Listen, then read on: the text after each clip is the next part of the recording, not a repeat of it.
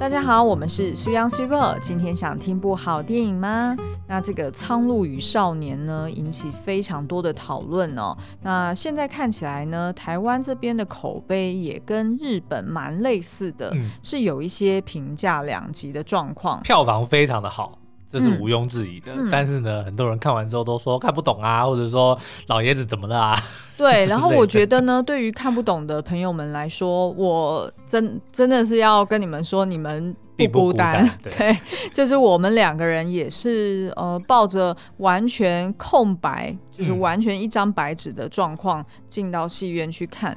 刚看完的时候也是会有一点，我刚刚看了什么 的这样子的感觉。虽然呃，它里面的画风啊，或者是这些呃执行呃配乐等等的，完全没有任何可挑剔的地方，嗯、但就是在故事情节方面，会一直没有办法搞懂为什么有这么多的设定，它好像没有讲清楚。没头没尾的，是的，是的。嗯、然后最后结束的时候，也会不知道说，哎，那所以你要表达的是什么？对对。那我觉得呢，这个是很正常的一个反应哦。那但是呢，我们后来在看了两本他原就是他改编的这个原著小说，也就是你想活出怎样的人生，然后以及失误之书之后呢，我们就大概懂了。六六七七，嗯，还没有到七七八八，还少一点，还少一点。本人大概懂了七七八八，他自己在看完试映之后说：“ 嗯，这部片应该很难懂哦，我自己都还参不透。”对，他自己都还参不透，所以，所以我也只能说，我们大概懂了六六七七。嗯，可是我们懂个五五六六，哦，懂个五五六六比较好。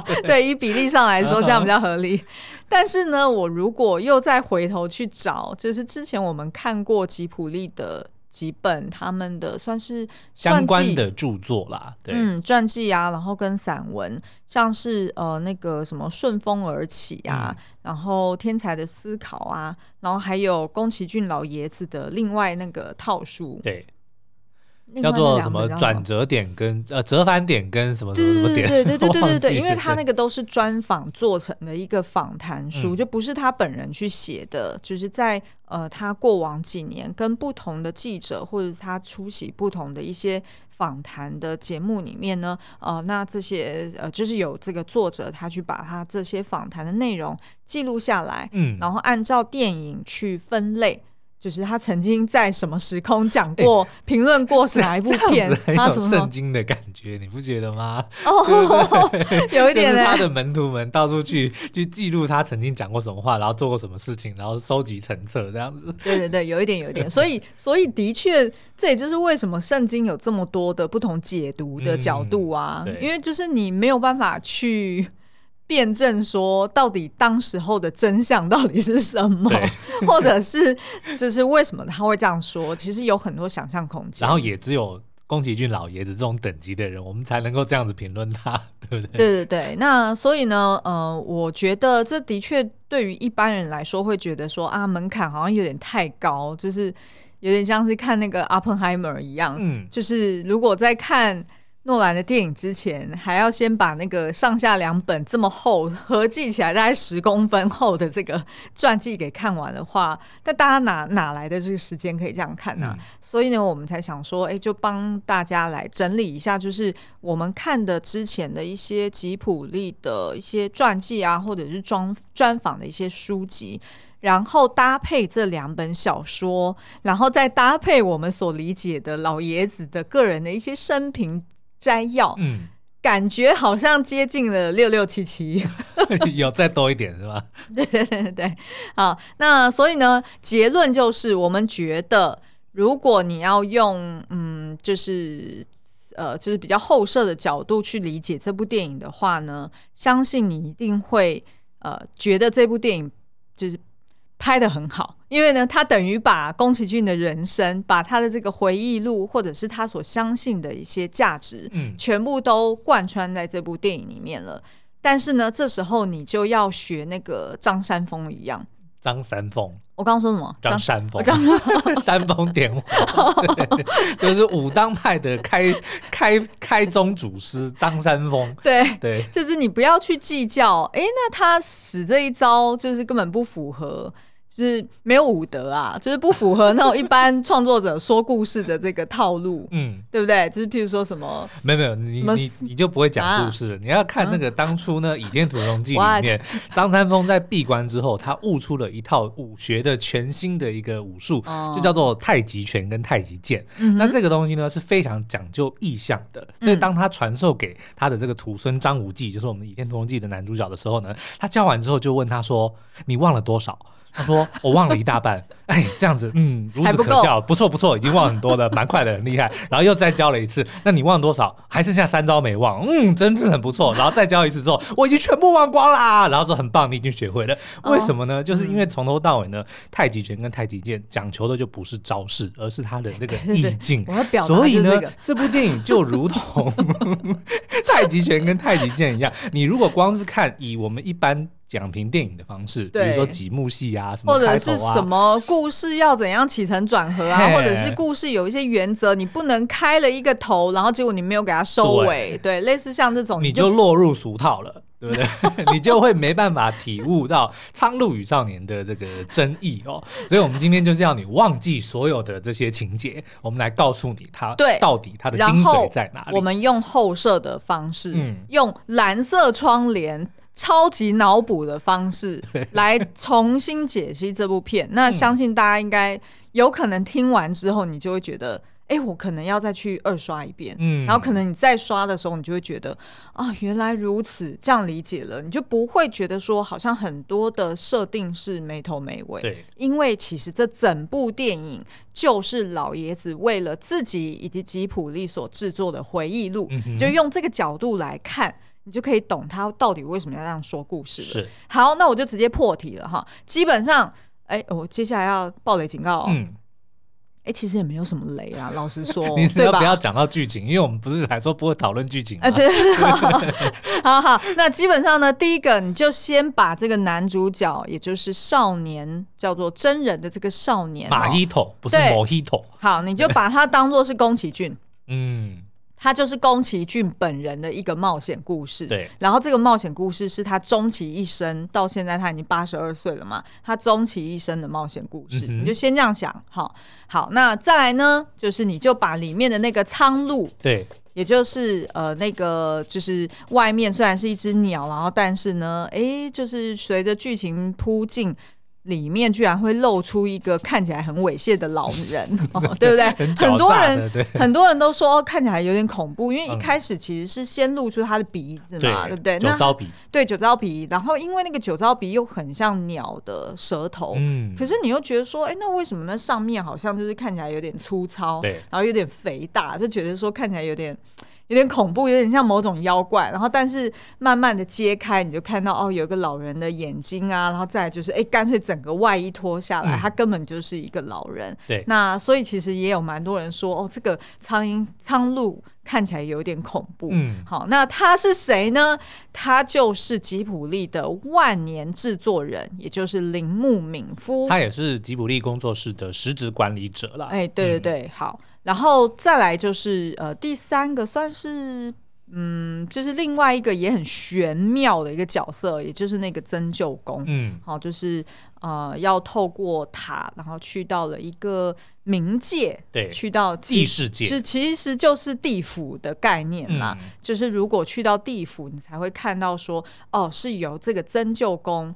作为一个领导者，他在管理这个世界，而他管理的方式又很莫名，对就是用十三块积木，你每三天就叠上一个积木的方式来管理，对，对，对，就只要维持平衡就可以了。对对对对，维持平衡，然后但是又一定得要往上叠嘛，嗯、对不对？然后呃，什么什么那个地方又有一些什么带有恶意的石头啊等等的，就是这些东西在电影里面都没有解释，完全没解释。对，他反正就跟你说。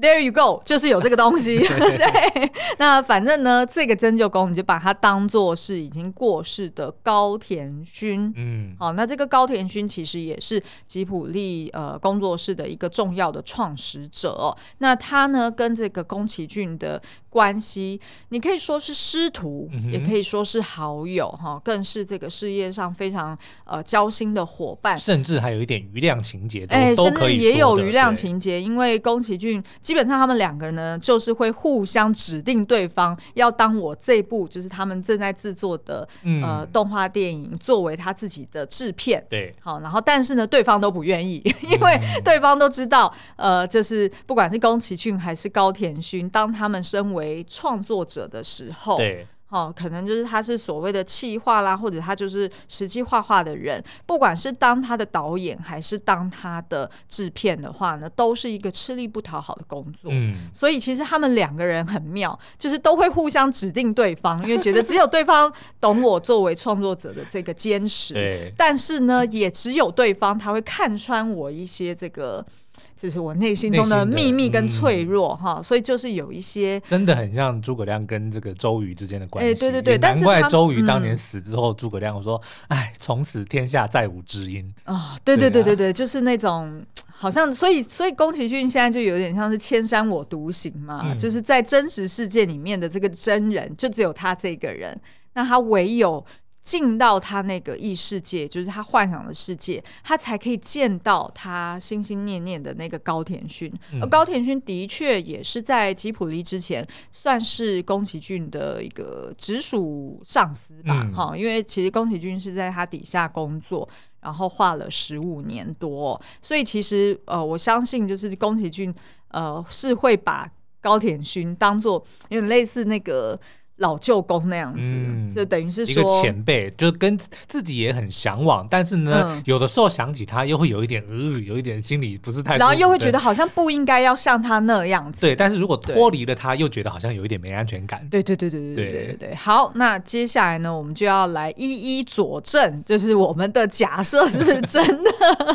好，以下都是这种超级蓝色窗帘、嗯，但是呢，也有有所本的地方啦。哎、欸，但是我好像有听。说有一个说法是“苍鹭”这个字的日文是诈欺犯哦，诈欺犯的意思、嗯。那其实就是在转个弯骂铃木敏夫嘛，对不对？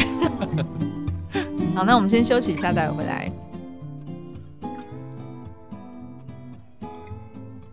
好，我们第一个假设就是这个男主角少年啊、哦，这个十五岁的少年真人呢，他其实就是宫崎骏。而且我会说呢，就是宫在这边的这个一个代表的意象，或者是宫崎骏一直以来的一个呃形象呢，他其实就是一个充满理想主义的求胜者。嗯，也就是说他很不想输啦。哦，然后但是呢，就是因为就是他也很有理想主义，他很想要做到他。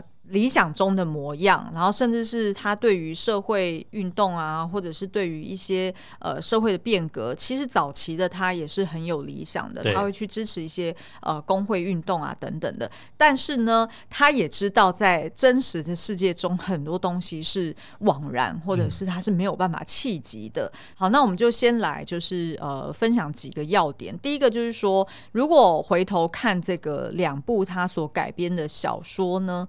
呃，你就会发现这两个主人翁跟这个宫崎骏一样哦，都是呃小时候就饱受这个战争，然后以及呃丧母之苦。那当然，宫崎骏他的妈妈是。好像是后来宫崎骏在已经都已经在制作《天空之城》的时候过世的，对。但是他妈妈也是常年卧病在床哦，嗯，所以对这个就是小小的心灵而言呢，就是有一定的不安全感。哦，不过那个你想活出怎样的人生，好像是爸爸过世啊，对对对，他是爸爸过世，但是都是丧失了父母其中一位这样，失亲这样子，嗯，那所以呢，他们就是都是一个。就是小时候比较郁郁寡欢的文艺青年，嗯哦、那所以其实呃，宫崎骏跟他们一样，就是走过类似的这个心路历程。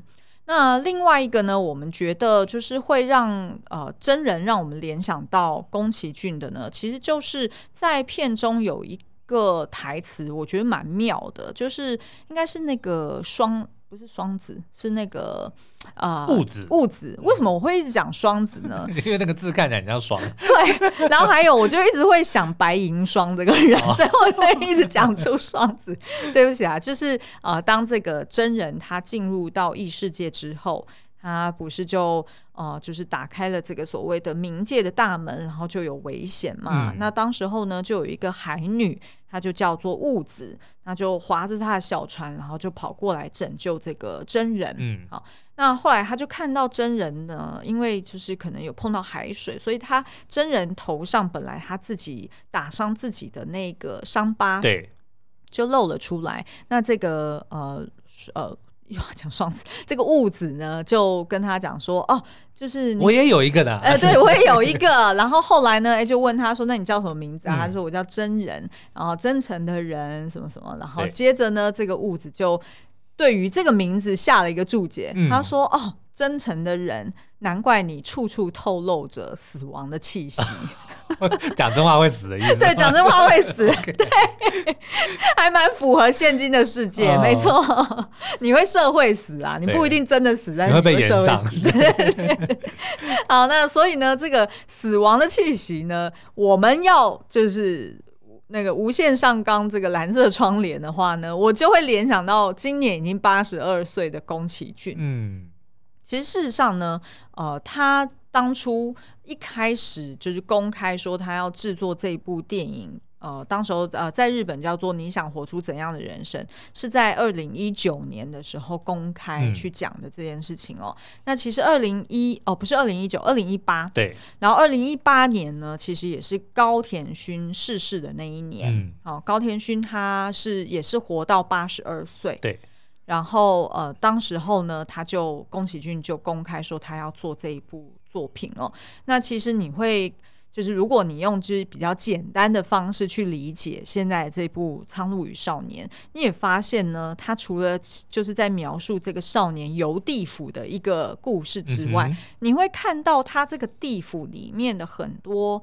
幽灵，或者是所谓呃鹦鹉啊、苍鹭啊，呃，然后跟这个哇啦哇啦哇啦哇啦的，对，你看里面的很多设定哦，还有那个 pelican 鵜鵜鹕，嗯、其实你会发现它跟以往的宫崎骏的其他作品是阴暗许多的。对，你有没有觉得就是更更沉重，对，更沉重，黑暗一些，然后。的确更有死亡的气息，是的，没错。光是你看那个在岸边等着这个物子，好要去吃他们捕的这个渔获的那些幽灵，嗯，他们其实就只能吃这些鱼嘛。那那些幽灵也都是没有表情，看起来真的是很阴沉。对，所以其实呢，我会觉得说，其实老爷子他一定是有感于他自己人生走向一个就是越来越，嗯，离死亡越来越近。毕竟他也八十二岁了。对，那所以其实呃，我觉得他是想要透过这样子的一个呃冒险故事，然后去给他的就是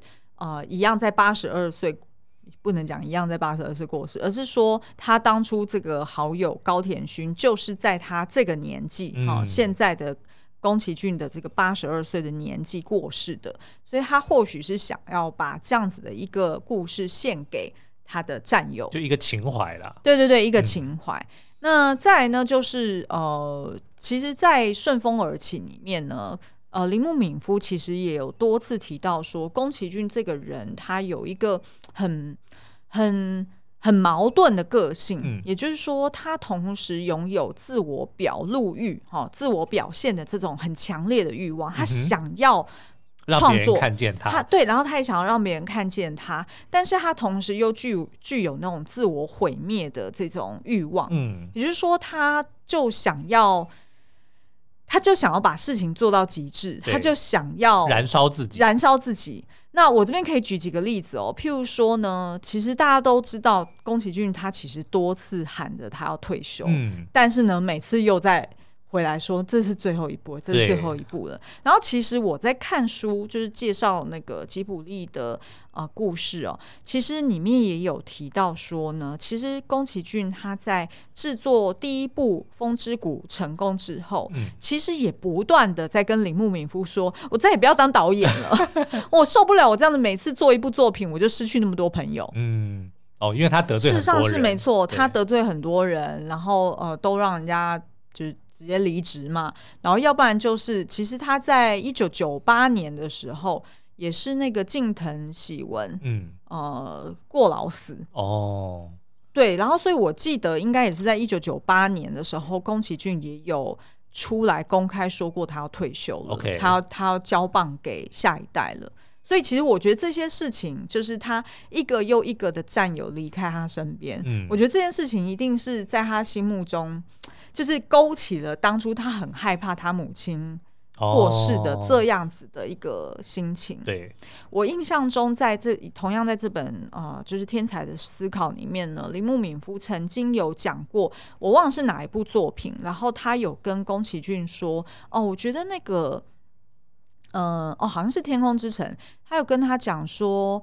哦，那个《天空之城》里面那个反派呢？嗯、你画到现在啊，感觉好像对，嗯、感觉那个反派好像变主角了。对，然后他就说这样子不对啊，因为我们一开始不是说《天空之城》是要拍给就是十大概十岁的小朋友看的嘛？嗯、那可是你的这个反派，因为他是反派是大人，对，然后那个反派又戏份越来越重，很像是主角，那你这样子岂不是就是不适合小朋友看嘛？然后他说，当时候的宫崎骏整个发飙，你懂个屁？对，就整个就是。是发飙，然后吓到他，他就想说，他没有料到说他为什么反应那么大，然后但是他后来才发现说呢，其实宫崎骏会这样子的安排，是因为他也想要把那个啊、呃，那个阿桑叫什么角色？那个海盗的妈妈，对，海盗的妈妈，他把他就是宫崎骏自己妈妈的形象投射在那个海盗的妈妈的身上。嗯然后，所以他为了要让就是这些角色有所抗衡，所以他也让这个反派的这个大人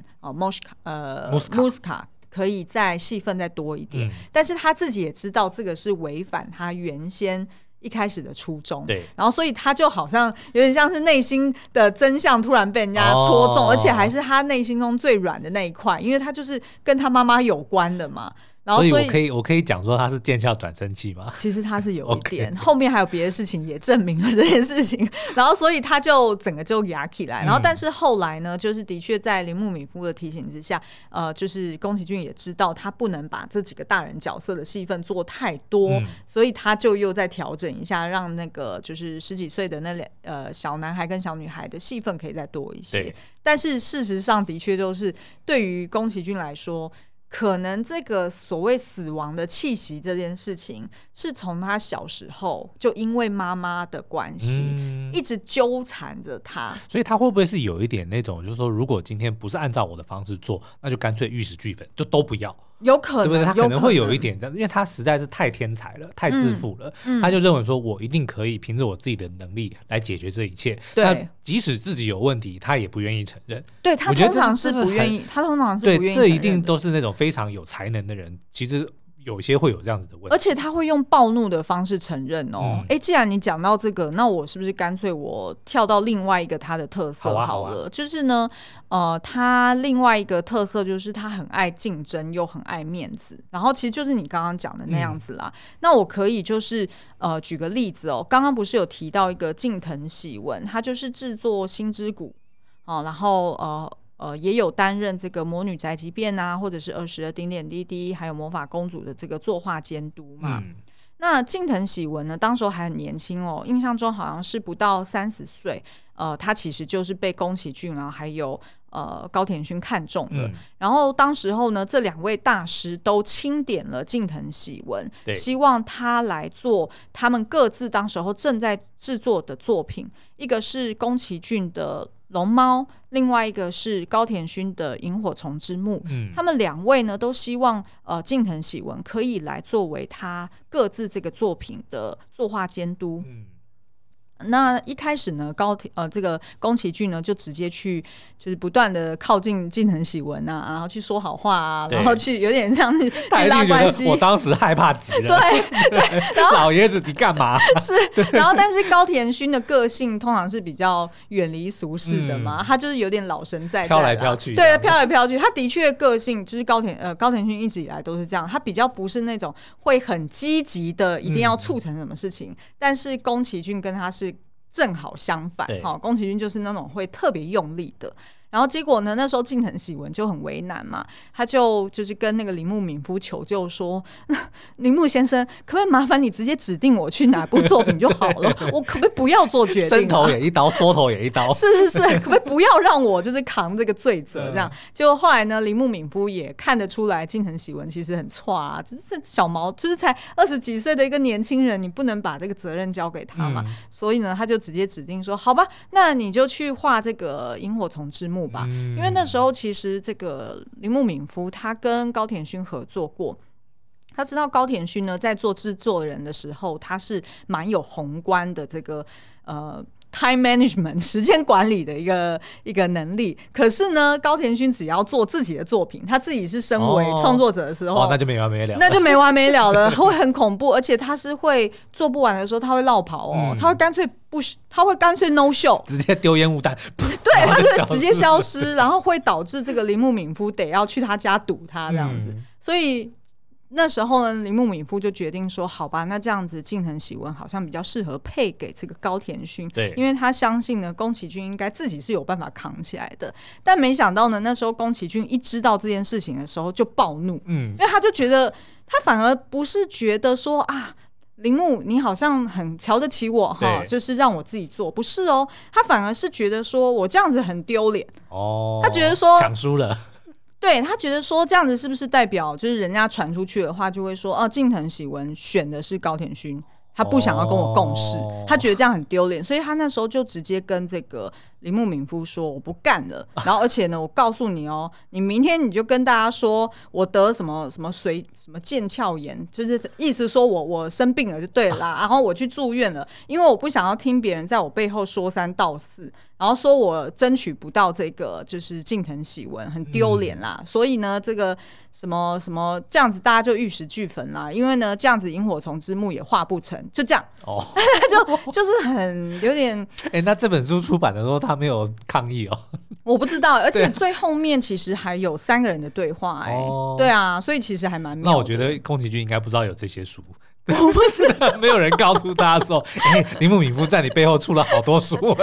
反正呢，他就说隔天早上那个宫崎骏就马上又回到现实了，所以我才会说宫崎骏是一个理想求胜者。嗯、也就是说，他虽然会闹脾气，对他虽然也会有时候觉得哦，为了我的面子我拉不下脸，可是呢，他往往就是那个愤怒之气，他一发泄完，他隔天其实就恢复冷静。嗯，因为其实。呃，隔天他就打电话给铃木敏夫，然后就跟他讲说，你知道吗？我去揍了这个近藤喜文，然后铃木敏夫就吓傻，就想说，人家来替我们工作，你凭什么打他这样子？结果没想到呢，他说是在梦中啦，哦、我在梦中我打了他一顿，然后就气消了。哎、欸，对，我就气消了，然后所以就说，呃，我现在就可以开工了，所以他就自己去做龙猫了，就这样子。所以这是一个一个案例啦，然后再就是还有呃，那时候高田勋呢在画儿时的点点点滴滴的时候，我记得我们某一集好像有聊到这件事情。嗯，就高田勋很夸张，他是那种细节控。对。所以他会去研究，就是他要设定的那个乡镇的那种花长什么颜色，是哪一种红色。嗯、对。然后他真的就是会实际去种出那种花，然后要去描绘这个花长什么样子。哦。然后你还记得儿时的点点滴滴里面，他的人物的这个五官线条是很特别的，因为他是走写实风嘛。所以他会去画人的颧骨啊，他会画人的法令纹，法令纹。所以你乍看的时候，你会以为说，哈，你这女主角不是才二十七岁吗？怎么会画得那么老？对，对你乍看会很不习惯。那这个就是高田勋他的风格啦，就是有别于宫崎骏，他是比较像是从漫画会走出来的那种比较虚拟的漫画人物。但是高田勋就是比较偏向写实派的、喔。所以你就想象这种就是会在写实上面一直雕，一直雕，一直雕，那他是不是他的进度？就会大落后。嗯，那当时候这部片它的这个制片呢，他依旧是指定这个宫崎骏当他的制制作人，他们就是这样互相去报复 嘛。那真的就是诸葛亮跟周瑜。对，哎、欸，我缺十万支箭，那你就去吧，对不对？结果那时候宫崎骏知道这个消息，就是啊，他弄一些无为某为有的没的新画法、啊，然后整个就是大 delay 啊，他就暴走哈，然后他就呃就是曾经就是在儿时的点点滴滴也暴怒过，然后在这个就是高田勋在制作在画那个萤火虫之墓的时候，嗯、呃宫崎骏也有直接冲去人家办公室拍桌大骂，而且他还是直接拍桌大骂说呃你们底下人全部都为都给我改变画风，嗯，好就是他直接去越级，然后要求就是高田勋底下人。不要听高田勋的。可是你知道，当这个宫崎骏一发火之后，高田勋就是通常就是会有点呃飘忽不定的，然后有点轻飘飘的，就这样慢慢走进来，就说啊，你们继续做，然后就就走了，就飘走了。就意思是说，就是高田勋他就是会坚持他想要他理想中想要的那个模样。然后所以呢，呃，就是宫崎骏他就是会这样子去去。算是他其实是蛮实际的人，他知道说，呃，如果我用什么样的创新的做法，或者是我用什么样的方式去做，有可能导致这个片长过长，嗯、那可能在制作方面呢，它这个成本就过高了。对，所以其实他自己是有这个概念。但是同样的，也是因为那个时候他是制片人嘛，对不对？如果今天换他是导演，他就完全不管了。哦，的确，他自己可是不会。我待会可以举几个例子，就是。嗯呃，我我先讲完这个，就是他虽然呃一直不断的会去 骂高田勋，就觉得说他好像就是有一点太过头啊，活在自己的这个幻想世界中。嗯、可是呢，你知道其实呃宫崎骏他是很不想输的，嗯，所以他就会偷偷去模仿高田勋去画颧骨哦，他就会他会想说，到底是在忙什么？就是 What's the 什么 fuss all about？是不是 What the fuss is all about？嗯，What the fuss is all about？这就是大家这边白忙什么？嗯，是不是很厉害？然后他就想说，那我来画画看。对，所以他还会模仿，他也画那个《辉耀姬物语》的那一种线条的画法。嗯、然后，但是呢，都以为没有人发现，可是其实铃木敏夫都发现，然后还把它写到书里面。好，那我这边也可以就是举一个例子，就是当他如果自己是做。呃，就是主要作画的人，嗯、主要故事的创作者的时候，那他也会这样子不太实际吗？其实不会哦。我这边可以举一个例子，就是呃，他之前在做《神隐少女》之前呢，其实他的故事是一个叫做。画烟囱的灵，嗯，就是神，就是那个千寻一开始进到异世界的时候结识的那个前辈小林，就是他原本是以他当主角的，嗯，然后那时候呢，他其实发想的故事背景是这个呃女生是一个二十岁的女生，然后她是画那种彩绘烟，呃，就是在澡堂里面去做彩绘的。嗯然后，但是呢，他就是被卷入某个阴谋嘛，然后所以呢，就引发一些风波。那这个阴谋的这个大魔王呢，诶，其实是一个六十岁的大叔。然后这个六十岁的大叔居然还爱上这个二十岁的女生，然后两个人呢坠入一个爷孙恋的爱河。嗯、然后呢，他那时候跟铃木敏夫讲的时候，他很兴奋啊，嗯、因为他觉得这是 brilliant notion。对。然后他也觉得说，哎，这个澡堂这件事本来就是宫崎骏自己很爱泡澡嘛，那所以他就觉得说这个也是他很熟悉的，所以他就画了很多的这个。分镜、呃、分镜啊，然后他画了很多这种圆形的草稿啊，然后弄了一整年哦，哈，然后后来呢，就是当这个就是他觉得他自己画差不多了，应该可以组队开始制作的时候，嗯、他就去跟这个铃木敏夫讲哈，结果没想到这个铃木敏夫呢，他就看了这个房间里面全部都贴满了这些意象图，可是呢，他就觉得说这故事明明就很不妙，对，因为他觉得这个宫崎骏根本就是把自己投射在这个六十岁的大叔身上，因为 当时候宫崎骏的确是六十几岁嘛，嗯、然后所以他就觉得说，你就是在那自己在那幻想，自对自己在那自肥，想要跟小女生谈恋爱，很不妙啊。嗯、所以那时候铃木敏夫出的招数是什么呢？这边就提前讲了哈，为什么铃木敏夫我们会说他就是苍鹭的原型，也就是一个狡猾的求生者。他呢就不是直接跟宫崎骏对杠，嗯、他的讲法就是说呢。哎、欸，你知道吗？我刚刚去看一部片，叫做《大搜查线》。然后呢，这个《大搜查其实》它是一个真人电影嘛，嗯、然后就说呢，应该是就是年轻的导演做的、哦，所以呢，里面的主角就是一个不正经的警察，然后说的不正经的台词，就充分表现出那个时下年轻人的心态哦。嗯、那我就觉得，哎，好像年轻导演拍的作品呢，不管是故意还是不故意的，呃，都是提醒了我时代在改变。嗯、然后这时候呢。宫崎骏马上就站起来，然后把墙面上所有的草图全部都很愤怒的一张又一张的撕下来，因为他就没有被肯定嘛，对，对不对？因为他就觉得说，哦、呃，你的意思就是指我现在做的这个爷孙恋是一个不符合时代趋势的东西吧？你就是这个意思吧？但是你不敢讲，好吧？那我就不做。然后所以于是才改成他后来又想到身影少女的那个设定，个性跟我好像啊。其实是真的是蛮像，因为其实大家回想，就是在电影里面，苍鹭其实也曾经讲过一句说：“哪来那么难搞的屁孩？”对，他其实我觉得这一句台词搞不好是铃木敏夫自己跑去跟配音的声优说：“你就这么念，你就这么念。”对，那其实我觉得宫崎骏他会一直没有办法退休，或者是说他。就是要持续的去创作，除了他本人有这个很强烈的创作欲望，嗯、就他就是喜欢嘛，对，他非常的有纪律哦。呃，我这边可以举个例子，譬如说，呃，在不仅是这本书啊，前面我们看到的其他有关呃吉卜力的这个书籍里面，其实都有提到宫崎骏非常的自律，嗯。他其实每天呢，固定去呃工作室里面报道，然后他做的第一件事情呢，哎，就是会去呃，他会拿什么刷子刷身体，嗯，就可能是某种仪式，起床操还是什么的，oh, okay. 对。然后呢，他也会呃，就是泡个咖啡，然后呢，他吃吃早餐呢，吃个五分钟就吃完了，然后他也会接下来把他当天的便当呢，直接一分为二，嗯，就是午餐跟晚餐。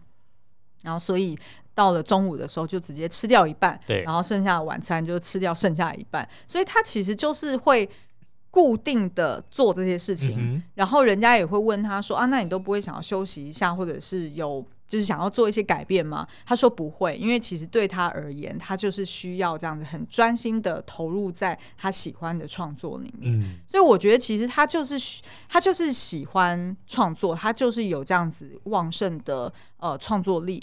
那所以他也很希望能够透过就是这些幻想的冒险，能够给予就是孩子们面对现实世界的一个勇气。嗯，对。那所以你才会看到说哦，在这个少年真人他的这个冒险里面，他会看到变成年轻的妈妈，嗯，就是有活力的妈妈，对，因为那个就是他所希望的嘛。他也会看到，呃，虽然一开始他不是那么接受，但是他后来也是呃会去体谅的这个后母，就是他那个阿姨，然后再就是其他的角色。所以这也就是为什么我们会觉得说，其实应该这个角色就是宫崎骏，嗯，他就是一个。带有理想主义，然后在冒险故事里面，他会获得一些启发，然后拿带走这些勇气之后，他才可以就是活在现实世界里。而且他最后也是决定要走出自己的路啊。嗯，他当初其实会离开他原本的公司，自己创业，也是想要就是要打造属于自己的东西。对对对对对，没错没错。好，那哎，怎么办？怎么已经三十七分了？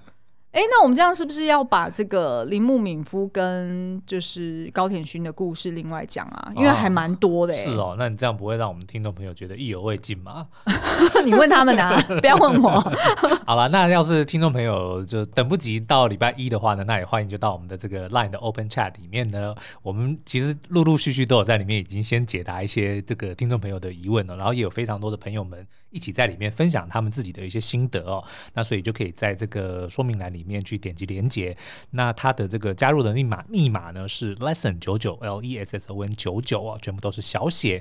那我们就是下一集再好好的把剩下的故事都把它聊完好了。好，今天节目就到这边，嗯，下次再见，拜拜，拜拜。